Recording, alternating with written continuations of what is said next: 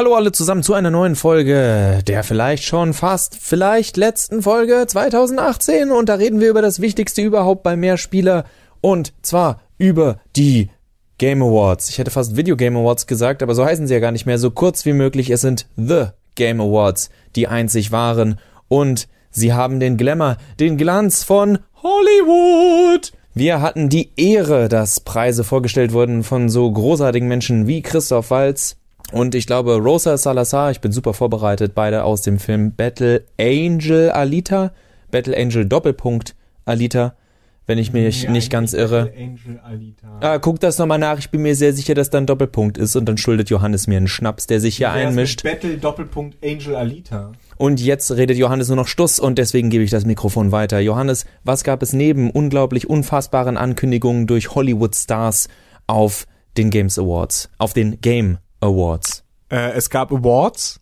und Gewinner und verloren hat Assassin's Creed Odyssey, weil die haben trotz zahlreicher Nominierungen nichts gewonnen. Ah, Mist, Alita, Doppelpunkt, Battle, Leerstände, Angel. Echt? Alita, Doppelpunkt, Battle, Angel? Ja. Geil.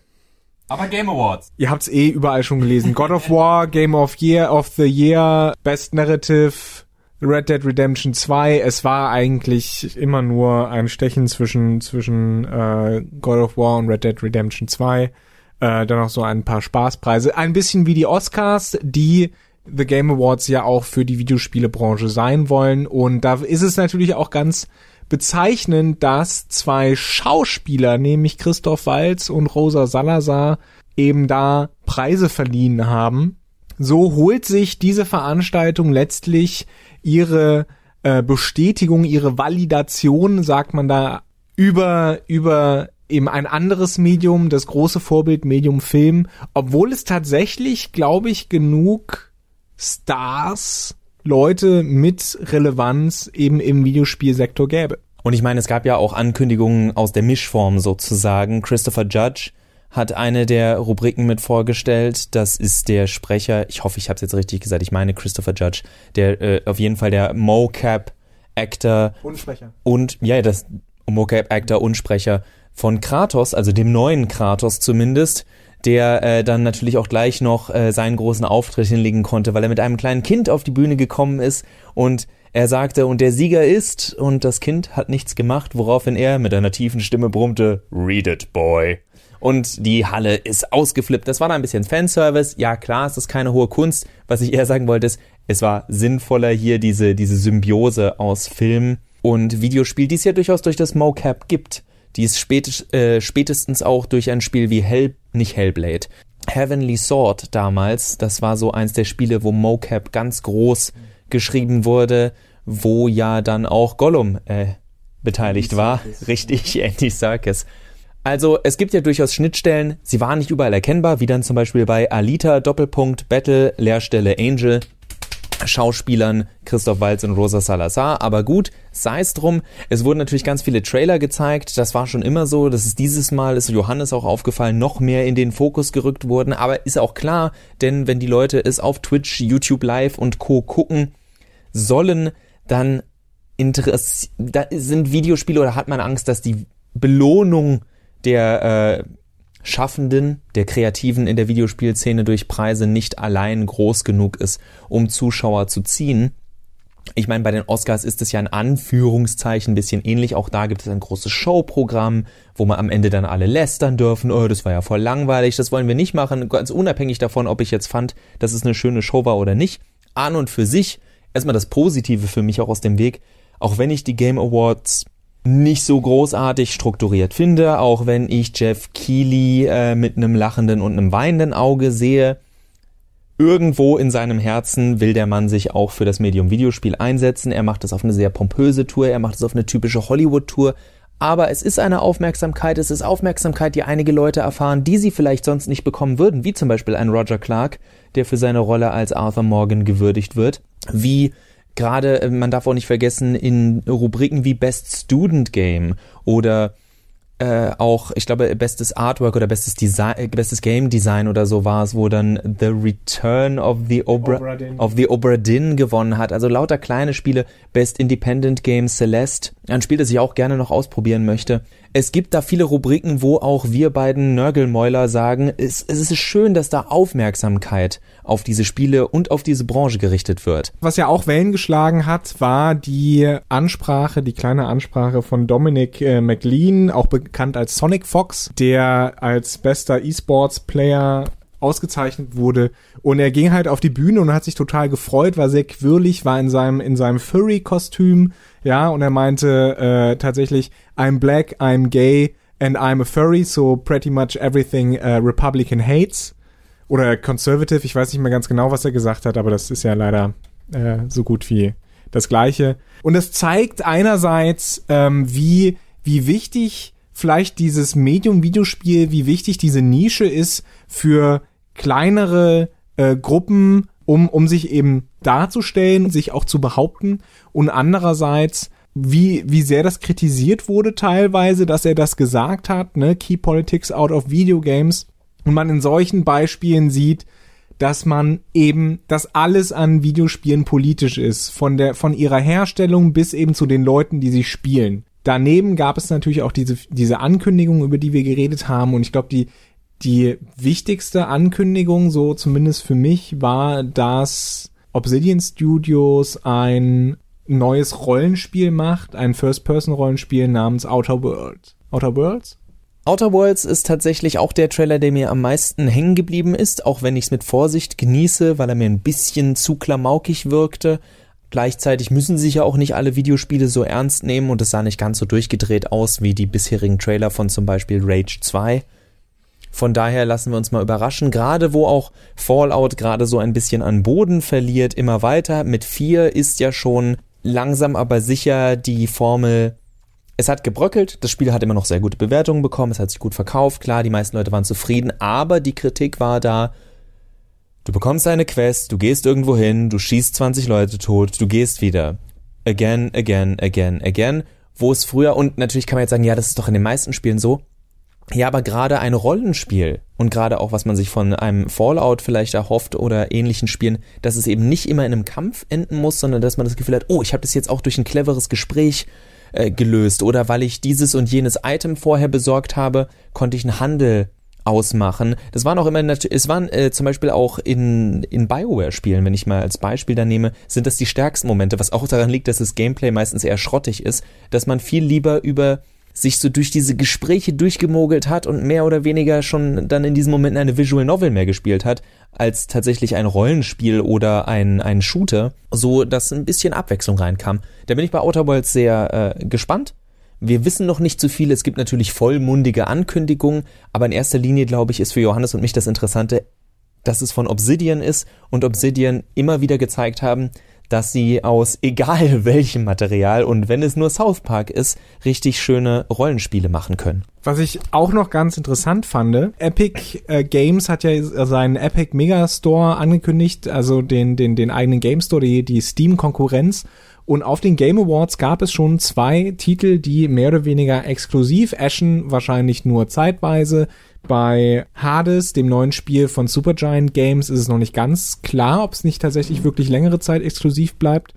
Diese beiden Spiele kamen da raus, der Epic Game Store startete dann und ich merk's, es gibt Leute, die spielen jetzt schon Ashen, ein Crossover zwischen Journey und äh, Dark Souls, wenn man es so sehen will. Ich find's total spannend, würde es gerne spielen, bin aber nicht im äh, Epic Mega Game Store und deswegen denke ich mir, hm, okay, ich habe es mal auf meine Wishlist gesetzt bei Steam. Und bei Hades, auch ein Spiel, was ich sehr gerne spielen würde, weil es von Supergiant Games kommt, ähm, weiß ich auch nicht, ob ich es jemals spielen kann. Also das, da, da muss ich sagen, wie dieser äh, Game Store gelauncht ist, ist ein echt gute Arbeit gewesen. Mit spannenden Titeln, die äh, so hätten auf Steam stehen können und von denen man sich jetzt denkt, oh, Mist. Schade. Also das, das muss ich echt sagen, meine Anerkennung an die Leute. Ich meine, die Hoffnung ist natürlich, dass Wettbewerb gut fürs Geschäft ist und dass durch die Etablierung diese, diese Steam-Fixierung weggeht. Wir beobachten ja überall, dass es derzeit eher in die andere Richtung geht. Also mal kurz so aus dem Nähkästchen in eine völlig andere Richtung. Wenn jetzt zum Beispiel äh, Microsoft, die versucht haben, irgendwie ihren Edge-Browser als Alternative einzurichten, viel gepennt haben, viel zu wenig gemacht haben und jetzt eingeknickt sind und gesagt haben, wisst ihr was, wir basieren es auf Chrome, also auf Chromium und äh, ist egal, dann funktioniert es wenigstens und die Leute benutzen endlich unseren Browser, auch wenn Google dann natürlich auf gleichen Wegen da auf die Daten zugreifen kann. Also von daher wäre es echt schön, wenn der Epic Game Store es schafft, sich zu etablieren als kleine Alternative. Es geht, wenn du die richtigen Marken hast, wenn du äh, die richtigen Exclusive hast, äh, wenn du die richtigen Exclusives hast. Das hat ja zum Beispiel ein System, wie es äh, Blizzard eiskalt durchgezogen hat mit ihrem Battlenet, gezeigt. Es geht, einen eigenen Client zu füttern. Der muss auch gar nicht so groß sein. Wenn du fünf, sechs Spiele hast, die die Leute wirklich spielen wollen, da müssen in Games of a Service Zeiten in meinen Augen natürlich auch Titel, die ongoing sind. Äh, greifen wir schon mal vorweg auf eins der Spiele, über das wir gleich noch ganz kurz reden. Und also, wenn auch nur in einem Nebensatz Fortnite. Das wird immer wichtiger, dass du Spiele hast, die den Spieler in Anführungszeichen dazu zwingen, regelmäßig wieder vorbeizuschauen in deinem Shop, in deinem Store, in deinem Client. Der Punkt, den wir ansprechen wollen, ist ein Punkt, den wir gefühlt dieses Jahr in keine Ahnung, sagen wir mal, wir haben 30, 40 Sendungen dieses Jahr geschafft und in 70 davon haben wir über Open World, Stories und wie das Ganze zusammenpasst oder eben noch nicht zusammenpasst äh, gesprochen. Wir haben auch erst vor kurzem wieder drüber gesprochen, aber dadurch, dass jetzt die Game Awards waren, kann man auch nochmal festhalten, es sind nicht nur Johannes und ich, die behaupten, dass es so ist, sondern die Auswahl der Spiele, die populär sind, die überhaupt erst auf dem Radar von sowas wie den Game Awards gelandet sind, sind eben genau solche Spiele, die ein Problem haben, sich noch irgendwie auf Story zu konzentrieren. Sei das eben, weil sie ongoing Online-Titel sind, wie ein Fortnite, wie ein Overwatch, wo zwar das Bemühen erkennbar ist, also gerade bei einem Overwatch mit seinen Side-Produktionen wie den ganzen Kurzfilmen. Es gibt Spiele, die dann natürlich, ja, Best Narrative Game, ein Red Dead Redemption 2, wo ich dann aber äh, vorwegnehmen muss, ich versuche nicht zu viel zu spoilern, ich halte es so wie das Kurzreview von äh, Yazzi, der sagt, naja, im Grunde ist die Story, ihr baut Scheiße, ballert ein komplettes Dorf zusammen, müsst weiterziehen, weil ihr verfolgt werdet, ihr baut Mist oder es geht was schief, ihr ballert eine ganze Stadt zusammen, ihr müsst weiterziehen und das passiert vier, fünf Mal und wenn mir jemand sagen will, dass das die beste Narrative des Jahres 2018 ist, dann tut's mir wirklich leid. Also Red Dead Redemption 2 hat eine die Story ist in Ordnung. Es ist keine schlechte Story, aber wir hatten weitaus Besseres in den letzten Jahren aber das waren eben auch oftmals Titel, die linear waren. Ich meine, selbst, und jetzt breche ich eine ganz komische Lanze für ein Spiel, Bethesda's Doom von vor ein paar Jahren hat in dem Sinne keine überragende Story, aber es hat eine sehr einfach nachzuvollziehende und daher wirksamere Story als Spiele, die sich dann anhören müssen. Den, das gute alte das Witcher-Problem, auch noch bei Witcher 3. Schöne Story, aber es gibt diesen einen Punkt, wo man auf die, wenn man auf diese Wikinger-Inseln, also ich nenne sie mal äh, Wikinger. Art Skellige. Art Skellige. Glaube ich. Also, aber Skellige ist auf jeden mhm. Fall. Ich weiß nicht, ob noch was davor ist, aber ja, was Johannes sagt, es ist bestimmt richtig. Ich weiß es leider nicht mehr. Aber man muss zu diesen Inseln und man kann dann natürlich noch irgendwie 50.000 Nebenquests machen. Und wenn man da ankommt, ist das erste, was Jennifer sagt, sag mal, wo warst du? Und man denkt sich auch, ja, was ist das eigentlich für ein Schrott? Es geht hier um Siris Leben und du, oh ja, ich könnte noch ein bisschen questen und hier ist ja noch was und da ist ja noch was. Und da haben Open World Spiele noch ein riesiges Problem und an der Spieleauswahl bei den Game Awards zeigt sich für mich, dass die meisten Entwickler auch noch nicht wirklich wissen, wie bringen wir jetzt eine gute Geschichte oder eine gut erzählte Geschichte und Open World zusammen. Und ich glaube, das wird der große Konflikt sein, den wir vielleicht auch nächstes Jahr sehen werden. Ich glaube, es werden viel mehr Spiele in Richtung einer äh, Dark Souls Erzählung gehen, viel andeuten, wenig an und für sich erzählen, viel Interpretationsraum lassen. Viele werden daran scheitern, weil ganz ehrlich, äh, das ist nicht so einfach, wie es aussieht. Oder äh, es wird halt äh, es wird halt mehr versucht, lineare in offenen Welten zu erzählen und auch da wird eben gescheit dran gescheitert werden. Die, die richtig guten Geschichten, glaube ich, werden sich wieder, wieder in Anführungsstrichen eher im Nischen- und im Indie-Bereich abspielen. Vielleicht werden wir ein Adventure finden, das mal wieder eine gute Geschichte erzählt. Ich habe werde jetzt für nächstes Jahr, ähm, wenn ich wieder beim Science-Fiction-Jahrbuch mitmachen darf, The Red Strings Club ähm, durchspielen. Das ist ein Adventure, wo es um Cyberpunk-Sachen geht, um Transhumanismus. Ein ganz spannendes Thema, freue ich mich sehr darauf, das zu behandeln. Aber das sind Sachen, die werden wir vielleicht in einem Cyberpunk 2077 angeschnitten bekommen, aber nie wirklich zu Ende erzählt, weil letztlich immer noch wichtiger ist, dass, dass meine Pistole fünf mehr Schuss hat und äh, ich Armklingen bekomme, die nach vorne und nach hinten rausgehen. Ja, geil. Also alles in allem, um das ganze Thema nicht wieder zu weit auszuwälzen, bleiben wir bei der Feststellung, dass es in unseren Augen darauf ankommt, dass Spiele für sich rausfinden, wie sie funktionieren wollen. Gerade auch das im Englischen würde man sagen Urgency oder auch Agency. Also was ist, was ist, äh, wie dringend ist es der Gruppe und wie wichtig scheint es den Charakteren, den, die ich spiele, tatsächlich auf die Welt Einfluss zu nehmen? Also das bekannteste, vielleicht jetzt hoffentlich den meisten, die es hören, wenn ich ein Spiel, ein bekanntes Spiel wie Skyrim nehme, und man das Gefühl hat, naja, an und für sich, die Welt wartet. Jemand könnte sagen, die Welt von Skyrim geht in fünf Minuten unter, aber diese fünf Minuten sind so lange, ihr entscheidet, wie diese fünf Minuten vergehen. Ich denke, das Interessanteste wäre tatsächlich, wenn sich Spiele öfter trauen, das zu machen, wofür äh, früher Spiele teils gelobt, aber auch oft harsch kritisiert wurden, wie ein äh, Legend of Zelda Majora's Mask, das sagt, hier vergeht Zeit, das ist eine lebendige Welt und ihr könnt Quests verpassen. Das passt natürlich überhaupt nicht zur, zu dieser inzwischen ein, eingespielten Gamer-Natur des Ich darf nichts verpassen. Da spielt auch entgegen, dass uns beigebracht wird, dass wir Trophäen holen müssen, dass wir Missionen auf 100% durchspielen müssen. Auch bei äh, Red Dead Redemption 2 hat mich das wahnsinnig gemacht. Ich habe das am Anfang gar nicht gemerkt, bis ich irgendwann gesehen habe, ach so, Moment, ich habe die Mission gerade abgeschlossen und da ist ein silbernes Symbol und kein bronzenes Symbol. Ach, das kann auch Gold sein, das Symbol. Und im Endeffekt zerstört das, und da bleibe ich dabei, das habe ich vor Jahren gesagt, da bleibe ich auch heute bei, äh, für Arcade-Games oder so ist es vielleicht ganz nett, wo ich von vornherein sage, es ist ein Videospiel. Aber in einem Spiel, das eine Story erzählen will, gibt es für mich im Grunde nichts Schlimmeres, als dass du jemandem sagst, ja, ist schön, dass du hier einen Teil der Story absolviert hast, so wie du das wolltest, aber du hättest es besser machen können. Du hättest es kompletter machen können. Damit nimmt man sozusagen, dass das Ganze gerade eine, wie die Games Developer so gerne sagen, Erfahrung ist, und macht tatsächlich ein, nein, dies ist deine Aufgabe und du hast die Aufgabe so zu lösen, wie wir uns das vorgestellt haben. Was im Grunde komplett entgegen der Natur geht von, oh, wir wollen, dass du dich in unserer Welt verlieren kannst. Ich kann mich in keiner Welt verlieren, wenn ich gerade denke, oh, ich habe den letzten Kampf geschafft und plötzlich macht es bebling, Trophäe freigeschaltet. Und ich glaube, das ist das, das große Problem von diesen AAA-Spielen, die ganz viele Spielernaturen ansprechen müssen. Die Sammler, die Immersiven, die Rollenspieler und Spielerinnen und so weiter. Ne? Und deswegen wird es immer wieder Spiele geben, die den immersiven Aspekt total in den Mittelpunkt stellen, aber dafür eben das Rollenspielerische, das Sammlerische sein lassen. Dann gibt es Rollenspiele, die anders sind als das beste Rollenspiel 2018, Monster Hunter World, äh, ja, die tatsächlich versuchen, eine Geschichte zu erzählen, die, die versuchen, Charaktere zu entwickeln, die das Rollenspielerische eben in den Vordergrund stellen, dafür das Sammeln und äh, das Immersive vielleicht ein bisschen, ein bisschen in den Hintergrund stellen. Ne? Für uns sind die Game Awards eine äh, eben das, was die Oscars für die Filmbranche sind. Es ist eine, eine Industrie, die ihre großen Produkte, ihre AAA-Sachen, die ganz viel Geld bringen, feiert und die, die kleinen, unbedeutenden, in Anführungsstrichen, Sachen kriegen mal halt so einen Trostpreis oder so einen, so einen Achtungspreis.